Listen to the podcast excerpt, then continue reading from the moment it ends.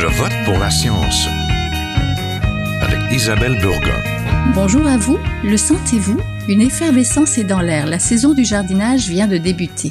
Près de 3 millions de familles québécoises ont jardiné l'an dernier. Cela représente une hausse de 20% par rapport à 2019.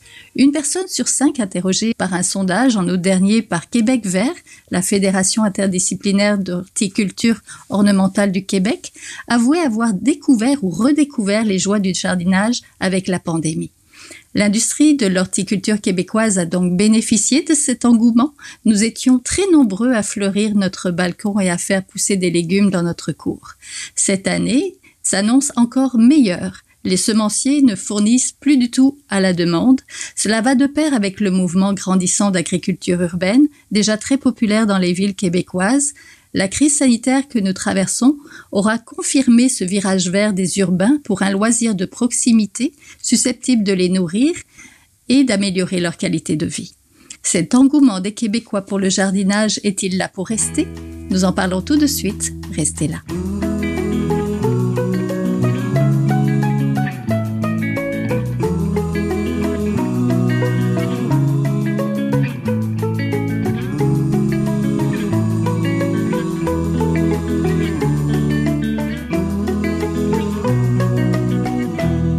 Il suffit d'un bac ou d'un coin de balcon au soleil pour se lancer. Le jardinage connaît un engouement avec la pandémie. De nombreux Québécois ont redécouvert une activité pratiquée par leurs grands-parents et de nouveaux jardins ont fleuri dans les parcs urbains ou les terrains d'anciennes églises. Pour découvrir ce qui les pousse, nous sommes en compagnie de Marie-Hélène Dubé, coordinatrice communication et ressources humaines aux Urbainculteurs. C'est un organisme de développement et de promotion de l'agriculture urbaine de Québec. Bonjour. Bonjour. Nous sommes en compagnie aussi de Marie-Josée Vézina, la coordinatrice recherche et accompagnement agronomique à l'OLAB, le laboratoire sur l'agriculture urbaine de Montréal. Bonjour. Bonjour. Nous sommes en compagnie aussi de François Bernier, cofondateur de La Brouette, un organisme non lucratif de Trois-Rivières dont la mission est de développer et de promouvoir l'agriculture urbaine et un mode de vie sain et co-responsable. Bonjour. Bonjour. Donc, trois choses ont été populaires en 2020. Faire collection de papier de toilette, faire son pain et se lancer ou redécouvrir le jardinage. La saison du jardinage démarre à peine cette année que les semenciers québécois peinent à répondre à la demande, tout comme les jardins communautaires et collectifs qui voient leur liste s'allonger d'aspirants jardiniers. Comment explique-t-on cet engouement pour le jardinage en temps de pandémie? Les raisons sont nombreuses tout ce qui est de de proximité, euh, autant au niveau de l'alimentation, mais des biens, des services. Euh, et, c'est vraiment démarquer le besoin de s'approvisionner local, de, de peut-être une peur aussi de manquer d'aliments. Alors, ce désir de produire soi-même une, une, certaine quantité de son alimentation est apparu chez plusieurs, euh, plusieurs citoyens. Vous avez parlé de la pénurie de semences. Dans certains cas, on peut bien parler de, pénurie, mais ça touche également tout ce qui est terreau, tout, tout, tout le matériel, tout l'équipement qui euh, vient se, se, greffer au jardinage. Euh, euh, tout ça également est en très, très grande demande. Oui, Marie-Hélène Dubé, c'est quoi les raisons pour se mettre à jardiner en cette période de, pandémie? Ben c'est sûr que je vais vraiment aller dans, dans la même lignée que, que Marie-Josée, mais nous, on l'a vraiment remarqué au départ, effectivement, qu'il y a eu une espèce de mouvement peut-être, vraiment le mouvement initial, il y avait un petit peu de peur peut-être, effectivement, dedans, là, de de vraiment vouloir euh, améliorer son autonomie, euh, ce qui est la même chose derrière le, pain, je crois aussi, hein, qui est vraiment essayer de prendre conscience qu'on on connaît pas nécessairement euh, certaines habiletés de, de base, donc je pense qu'il y a eu un, petit retour vers ça, mais effectivement c'est aussi une activité qui est comme très facile à faire, le moindrement qu'on a ne serait-ce qu'un balcon euh, puis qu'on peut faire euh, tout en restant chez soi, qui nous permet d'aller dehors, qui nous permet de bouger un petit peu, de prendre l'air. Donc, euh, ben, en fait, je suis vraiment dans la même ligne que Marie-Josée, mais je pense que c'est, vraiment ce qui a interpellé les gens beaucoup depuis l'an dernier.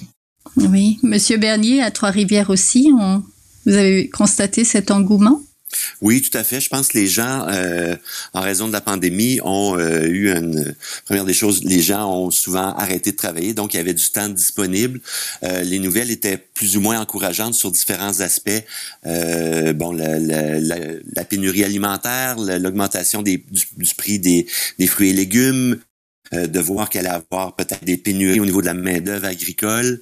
Euh, donc, tous ces facteurs-là ont fait que les gens euh, ont vu une belle opportunité de se lancer dans le, jardinage. Donc, on a vu vraiment ici à Trois-Rivières, nous, on touche toute la Mauricie. On l'a vu autant en milieu urbain qu'en milieu rural, une augmentation des, initiatives tant personnelles que collectives d'aménagement de, de potager.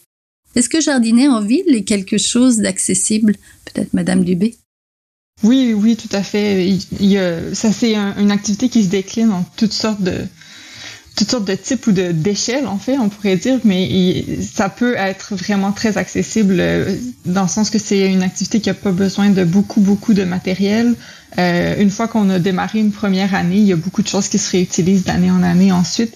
Euh, puis tant c'est sûr qu'on peut se lancer aussi dans un projet à, grande échelle puis aller jardiner toute, euh, toute une toiture par exemple, mais de manière générale c'est vraiment euh, à la fois des connaissances qui sont accessibles vraiment facilement puis qui se transmettent euh, de bouche à oreille facilement aussi. Puis même en termes de matériel, là, c'est ça, on n'est pas obligé d'avoir le, le, dernier gadget, le dernier cri là. C'est vraiment, il y a plein de choses qui peuvent être réutilisées qu'on a déjà à la maison souvent, donc. Monsieur Bernier, qu'est-ce que ça prend minimalement pour se lancer dans le jardinage? Je vous dirais que ça prend pas grand chose. Ça prend surtout la volonté de, de se lancer dans une belle aventure. Euh, un sac de terreau puis euh, quelques quelques semences. On est en mesure euh, d'aménager un tout petit potager, euh, que ce soit soit sur le balcon. on prend également le, le, mouvement des incroyables comestibles où il y a un, il y a une recrudescence du jardinage en espace public. Donc que ce soit sur le, le trottoir devant la maison, même si on n'a pas de balcon, il y a même des entreprises qui se lancent. Donc il y a possibilité à, peu de frais, un peu comme le mentionnait euh, Marie-Hélène, de d'aménager un jardin. Euh, cependant, ce qu'on voit, c'est que les gens, quand ils se lancent pour une première fois, souvent s'emballent en se disant, moi, cette année, je vais être euh, autosuffisant au niveau de ma, ma, production. Puis souvent, ils font des aménagements qui sont vraiment très grands. Souvent, ils perdent le contrôle, puis à force de, passer d'un jardin qui devrait être un jardin de plaisir à un, jardin qui devient un fardeau au niveau de l'entretien parce qu'on on manque un petit peu de connaissances. Souvent, les, ces projets-là deviennent euh, euh, laborieux, puis les, les gens se, se, démotivent. Donc, souvent, ce qu'on suggère aux gens, c'est de démarrer plus petit, puis d'être en mesure de, de, bien contrôler le jardinage, de, d'apprivoiser ça, parce que ça demande quand même un, suivi presque quotidien. Il faut regarder s'il y au niveau de l'arrosage, s'il manque d'eau, s'il y a des, euh, des maladies potentielles qui risquent de se déclarer, euh, faire les récoltes. Donc, il y a, quand même un, une petite routine à établir. Donc, c'est toujours plus facile si on est en contrôle que si on a un espace qui est trop grand euh, lorsqu'on se lance en, comme débutant dans le dans le dans l'aménagement d'un potager. Oui, il y a aussi le problème des connaissances parce que même si nos grands-parents et mon grand-père euh, jardinaient, euh, mes parents jardinaient pas, donc j'ai pas eu vraiment de transmission de ça. Pourtant, moi personnellement, je jardine depuis une quinzaine d'années. Mais est-ce que où est-ce qu'on va chercher euh, ces connaissances-là? J'ai vu que vous avez, Monsieur Bernier, lancé des petites vidéos sur YouTube. Oui, ben oui, on a fait des, euh, capsules euh, faute de pouvoir donner des ateliers. nous, on a démarré notre organisme à Trois-Rivières parce que justement, il n'y avait aucune ressource en région pour euh, accompagner euh, citoyens, écoles, organismes, municipalités dans la mise en place d'initiatives en agriculture urbaine, contrairement à ce qu'on voit à, Québec ou à Montréal, où il y a des, euh, une multitude d'organismes qui, qui supportent le mouvement de l'agriculture urbaine. Donc, nous, on a démarré ça justement pour accompagner les, les, les gens ça, prend quand même euh, une transmission de connaissances qui est accessible.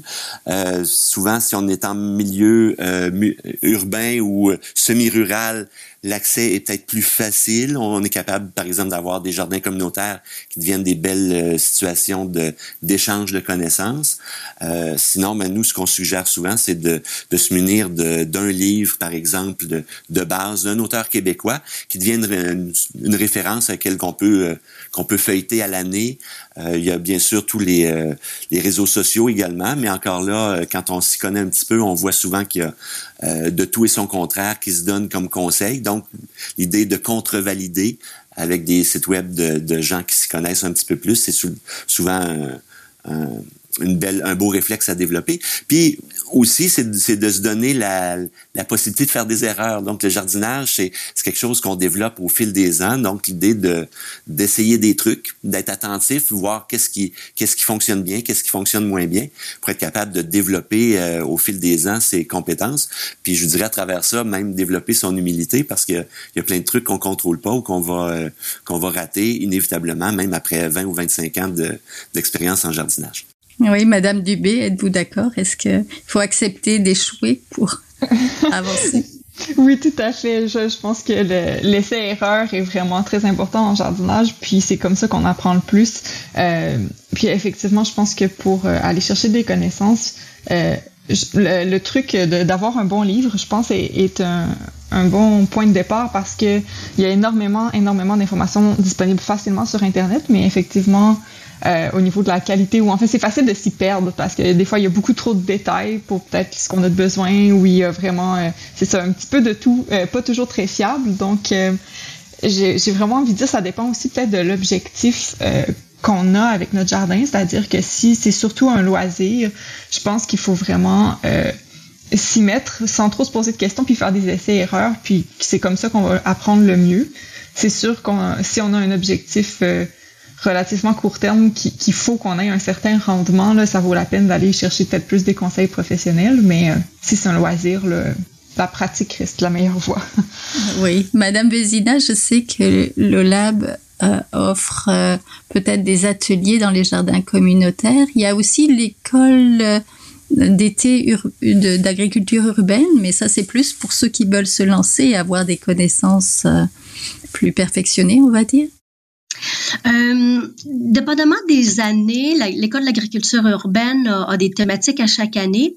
Euh, la dernière édition, non pas 2020 mais 2019, s'adressait vraiment aux professionnels du milieu scolaire pour ce qui est jardin pédagogique. Mais dans les années euh, dans les éditions antérieures, c'était vraiment adressé au grand public euh, qui désirait en apprendre sur l'agriculture urbaine euh, de ses facettes les plus traditionnelles comme ses facettes les plus atypiques. Mais euh, et, à travers toutes ces années, il y a des professionnels qui ont émergé, il y a des fermes urbaines, autant ici euh, au Québec qu'en Europe, qui ont émergé parce que les gens ont assisté à l'école d'été. Mais ça se veut vraiment une semaine de partage, de transfert de connaissances pour la population en général. Alors oui, malheureusement, Covid oblige, a pas eu d'édition l'année prochaine, euh, l'année passée, pardon mais c'est vraiment un espace de partage où les gens viennent chercher de l'information pour leur, principalement pour eux, principalement pour eux personnellement. Oui, il va y avoir une école euh, cet été en ligne, on peut-être? On l'espère, on l'espère. Oui. Oui, on l'espère vraiment parce que c'est demandé et à chaque année, euh, il y a un intérêt qui ne se dément pas à chaque année.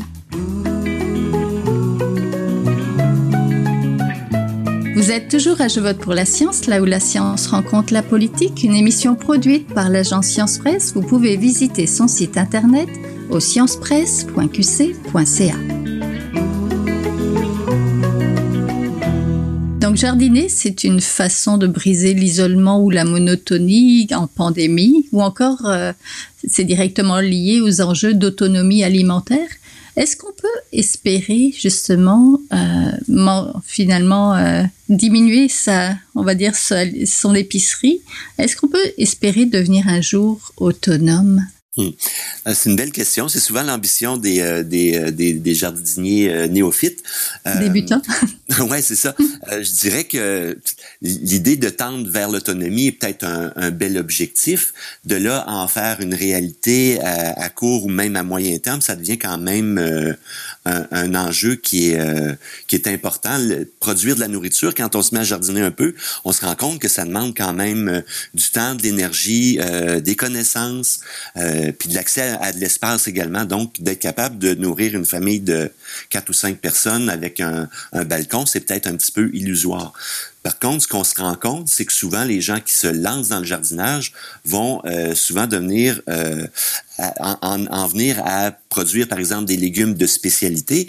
Puis souvent, ben ils vont ils vont être beaucoup plus sensibles et euh, propices à, faire de l'achat local, par exemple, à s'abonner à des paniers bio, à encourager les les maraîchers locaux. Donc, il, se crée un genre d'écosystème où oui, on va jardiner à la maison, on va avoir nos fines herbes fraîches, on va avoir des, des tomates, par exemple, qu'on retrouve pas dans les, euh, dans les commerces, mais ça va également amener les gens à avoir une plus grande sensibilité puis une plus grande ouverture à encourager les producteurs locaux. Donc, au niveau, je dirais, de l'environnement plus large de production puis de sécurité alimentaire, il y a euh, un effet d'entraînement euh, au niveau local et régional qui est indéniable. En tout cas, nous, ce qu'on perçoit ici à, à Trois-Rivières, dans la Mauricie.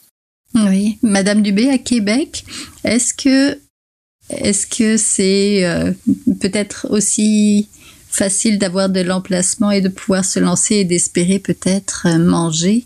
Ou du moins pas, perdre trop de sous parce que des fois c'est ça, on peut se lancer en achetant beaucoup de choses puis euh, on demande si c'est rentable. Mais je pense qu'effectivement c'est une question de, voir où on en est dans notre expertise. Puis effectivement, je pense que c'est souvent euh, dans les premières années, vraiment quand on est débutant, qu'on a envie de faire de faire gros, effectivement, puis que c'est là qu'on a le plus de risques de perdre parce qu'on n'a pas encore l'expérience. Mais euh, en termes d'espace, c'est sûr qu'à Québec, c'est très varié selon les quartiers. Là. Donc, euh, dans les quartiers centraux, c'est sûr que c'est beaucoup plus difficile d'avoir accès à suffisamment d'espace pour avoir un, un objectif comme celui-là. En banlieue, c'est un peu différent, mais même à ça, euh, une grosse partie de, de l'autonomie, peut-être qu'un objectif un peu plus réaliste déjà serait de viser une autonomie en légumes pendant l'été. Comment euh, est-ce que vous voyez, on est en, en 2021, est-ce que vous voyez le même engouement cette année que l'an dernier pour euh, l'agriculture? Euh, ouais, la question de l'engouement, je crois qu'elle est même encore plus forte cette année, honnêtement. Ou en fait, ça, elle se manifeste plus tôt. Euh, la, L'année passée, euh, vu que c'était vers la mi-mars qu'on est tombé en confinement, euh, l'engouement s'est manifesté à ce moment-là, mais ça coïncidait avec le moment où euh, d'habitude les gens se mettent à, à acheter leurs choses pour le jardin et tout ça. Donc, c'est sûr qu'on a vu comme une explosion de la demande, mais c'était à la même période, alors que cette année, dès janvier, il y avait déjà des, des semences en rupture d'inventaire. donc, on voit que les, les, gens se prennent plus tôt. Et aux urbainculteurs, justement, ça s'est manifesté, entre autres, par euh, le, le, cœur de nos activités à nous, en fait, c'est de réaliser des, des, potagers puis des jardins pour d'autres organisations. Ça, c'est vraiment le principal de ce qu'on fait. Et donc, c'est sûr qu'à ce niveau-là, euh, en 2020, euh, ça a été beaucoup plus difficile parce que là, pour par exemple, pour un immeuble à bureau, que tous ses employés sont en télétravail, ça devient plus vraiment intéressant d'avoir un jardin. Donc, on a vu une baisse à ce niveau-là, mais l'engouement est vraiment au niveau des particuliers. Donc, la demande, par exemple, nous, on a une boutique en ligne euh, où on vend du matériel de jardinage, et puis c'est là que ça, ça s'est vraiment manifesté, la, la, hausse d'intérêt, la, la, la, demande en conseil, en formation, tout ça euh, est vraiment augmenté. Oui, ça s'est déplacé finalement vers le citoyen. À Montréal, Madame Vézina, comment se développe l'agriculture urbaine en temps de pandémie? Euh, ben, l'agriculture urbaine se développe euh, tout autant. On voit que présent, il y a une étude que le laboratoire a fait. Euh, c'est quand même une étude qui s'est échelonnée sur plusieurs années. Et euh, l'an passé, on a envoyé un sondage comme ça aux citoyens, justement, comment ça se développe en temps de pandémie. Et on se rend compte que le chiffre de Montréalais qui pratiquent l'agriculture urbaine est sensiblement le même. Autour de 40-45% des Montréalais disent pratiquer l'agriculture. Euh, ici, on parle soit de balcon ou de cour latérale ou de cour arrière. Alors le chiffre est assez stable. Euh, par contre, ce qu'on voit peut-être, c'est une augmentation de la superficie, euh, de, de, de l'espace. Euh, le chiffre moyen, le chiffre, la médiane est de 6 mètres carrés. Alors, c'est quand même assez stable, mais c'est tout de même constant. Et lorsqu'on leur demande pourquoi ils désirent, pourquoi ils pratiquent l'agriculture, particulièrement en temps de pandémie, c'est pas tant ce qui ressort des réponses, c'est pas tant l'autosuffisance alimentaire ou euh, euh, d'un point de vue économique de vouloir économiser des sous. on, on est encore dans l'analyse, mais ce qui ressort, c'est vraiment plus une question bien-être, peut-être un peu de, passe-temps, euh, santé mentale. Euh, on parle de transfert de connaissances. Effectivement, il y a une génération que un peu ça s'est perdu, le transfert de connaissances. Là, on est à la maison avec les enfants. Alors ça, ça semble être aussi très important de de transmettre des connaissances, de transmettre quelque chose euh, à nos enfants. Alors, c'est peut-être des raisons qui sont différentes euh, de jardiner plus que, que, que plus. C'est ça. Ça semble être les raisons principales. Que d'avoir sa, sa, sa, propre salade tous les jours euh, qui, provient de notre jardin. Monsieur Bernier, de, de votre côté, parlez-nous de votre projet pilote Trois-Rivières Récolte qui est destiné à réduire le gaspillage alimentaire et qui permet aux citoyens de glaner des fruits et des légumes. Oui, ben c'est une euh, le glanage, bon, c'est quand même une activité qui existe depuis euh, plusieurs siècles.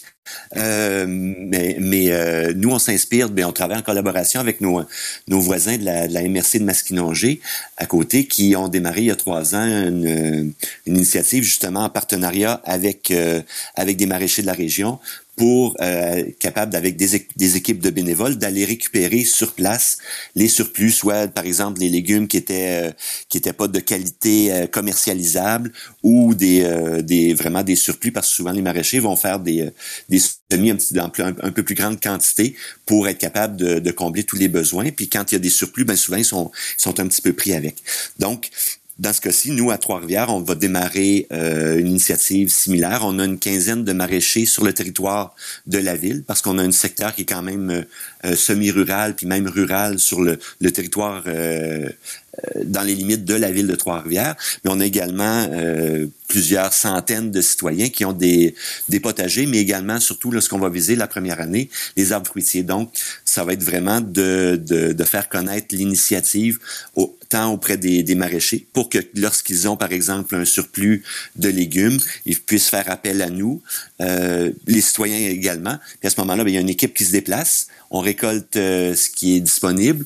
Il y a un tiers des récoltes qui est laissé euh, aux producteurs ou aux propriétaires dans le cas d'un citoyen.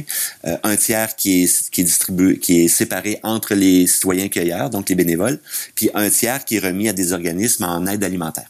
Donc, l'an dernier, si on combine ce qui a été fait euh, dans Masquinongé, pour qui c'était la troisième année, euh, il y a nos voisins de l'Est, donc à la MRC des Chenaux, qui est, euh, qui pour qui c'était la première année l'an dernier. Et nous, on a fait seulement un petit projet pilote, on a quand même euh, récolté 25 euh, tonnes de, fruits et légumes sur le territoire. Donc, euh, ça a été pratiquement 15 tonnes qui ont été remis à des, à des organismes un peu partout sur le territoire. Puis on en est probablement à 15 ou 20 du, du total des, des maraîchers qui sont sur le territoire de nos trois MRC. On travaille justement présentement à régionaliser l'initiative pour, entre autres, des économies de, de logistique puis de, au niveau du fonctionnement, d'être capable d'intégrer euh, la région, par exemple, de Saint-Tite, la MRC de, de la région de Shawinigan, puis peut-être même monter jusqu'à la TUC. Oui, comment, comment à la Brouette vous traversez la pandémie? Ben, dans notre cas, ça a été un petit peu du bouleversement parce que nos principales activités étant de l'accompagnement d'organismes ou de groupes de citoyens ou d'entreprises et de la formation, souvent de groupes. Donc, on a eu euh, à, à, changer un petit peu notre, notre, notre manière de fonctionner pour être capable de transférer de l'information ou des connaissances aux gens. De là, entre autres, la, la création de capsules vidéo qu'on a fait au printemps dernier pour les semi-intérieurs. Euh, sinon, ben là, on travaille, on, on s'habitue avec les, avec les, euh, avec les moyens du bar, là, entre autres avec les, les rencontres virtuelles, tout ça, pour être capable d'accompagner différents organismes. je sais qu'on travaille présentement sur le développement d'un jardin euh, communautaire à Shawinigan, un jardin collectif ici à Trois-Rivières, là où ça va être vraiment un projet intergénérationnel avec des, euh, des personnes âgées d'un quartier et la maison des jeunes. Euh, on travaille également avec différents organismes, là, différents à des, des, initiatives un petit peu partout en Mauricie. Puis c'est drôle, là, tantôt on parlait d'accessibilité à l'espace. Souvent en milieu rural, le jardinage devient plus un prétexte pour euh, dynamiser les communautés. Donc c'est plus vraiment l'enjeu de production d'aliments, mais c'est souvent plus de revitaliser un milieu, d'être capable de, de, créer une dynamique où les gens se rencontrent. Euh, donc il y a vraiment, même en milieu rural, on se dit bon ben chaque personne a souvent un grand, un grand lopin de terre, est en mesure de produire ses légumes, mais il y a vraiment des initiatives qui émergent, qu'on le voit là vraiment, où les, les, les, les euh, soit les organismes ou même les, les municipalités elles-mêmes veulent mettre en place des, euh, des jardins collectifs, euh, des, là c'est souvent ça va être lié avec des, avec une tablée populaire, un système de, de, de partenariat entre, par exemple, un CPE puis une, une résidence de personnes âgées. Donc il y a vraiment l'agriculture urbaine dans ce cas-là devient un, un levier de développement social. Oui, de, communautaire, finalement, ça tisse les communautés un peu plus serrées. Est-ce que, est-ce que l'intérêt, pour terminer, l'intérêt marqué des Québécois pour le jardinage, donc, semble être là pour rester, Madame Dubé? Je pense que oui. En tout cas, on voit que cette année, euh, ça, se poursuit tout à fait et, même plus. Puis, euh, si euh, on fie un petit peu à notre expérience, un peu tous les gens qu'on connaît dans, dans, notre équipe aux urbainculteurs, tous les gens qu'on connaît qui se mettent à jardiner, généralement, c'est un petit peu comme une folie qui nous prend hein, généralement d'année en année. Ça, ça ne fait que grossir ensuite le jardin. Donc, j'ai quand même... C'est sûr qu'il va y avoir quelques personnes qui vont décrocher, là, peut-être pour qu'il l'échec va avoir été peut-être dur à prendre ou je sais pas, mais euh, je pense que pour plusieurs euh, citoyens, euh, ça va être euh, un premier contact avec une activité qu'ils vont maintenir ensuite dans le temps. Oui, Madame Vézina. Ah oui, définitivement. Je suis persuadée que l'agriculture urbaine est là pour rester, va être en croissance. Tant qu'on reste dans le plaisir, tout à l'heure, on l'a bien nommé, on, je pense que les attentes de vouloir se nourrir, euh, euh, devenir complètement autonome, c'est difficile à atteindre, mais tant que ça reste dans le plaisir et euh, les citoyens sont également de plus en plus conscients des services écosystémiques qu'apporte l'agriculture urbaine, alors, euh, la biodiversité, la réduction des îlots de chaleur, euh, et c'est un espace de socialisation, effectivement, d'éducation. Alors, définitivement que l'agriculture urbaine est là pour rester. Merci beaucoup. Donc, on était en compagnie de François Bernier, cofondateur de La Brouette, un organisme lucratif à Trois-Rivières, donc qui développe et qui fait la promotion de l'agriculture urbaine. On était en compagnie de Marie-Josée Vézina, la coordinatrice recherche et accompagnement agronomique de l'OLAB, et de Marie-Hélène Dubé, coordinatrice communication et ressources humaines aux urbainculteurs. Merci à tous les trois. Merci. Merci beaucoup. Merci.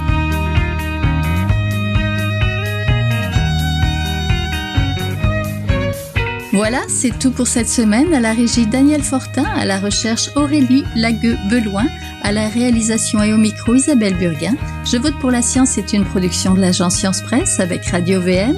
Radio VM rediffuse l'émission tout au long de la semaine.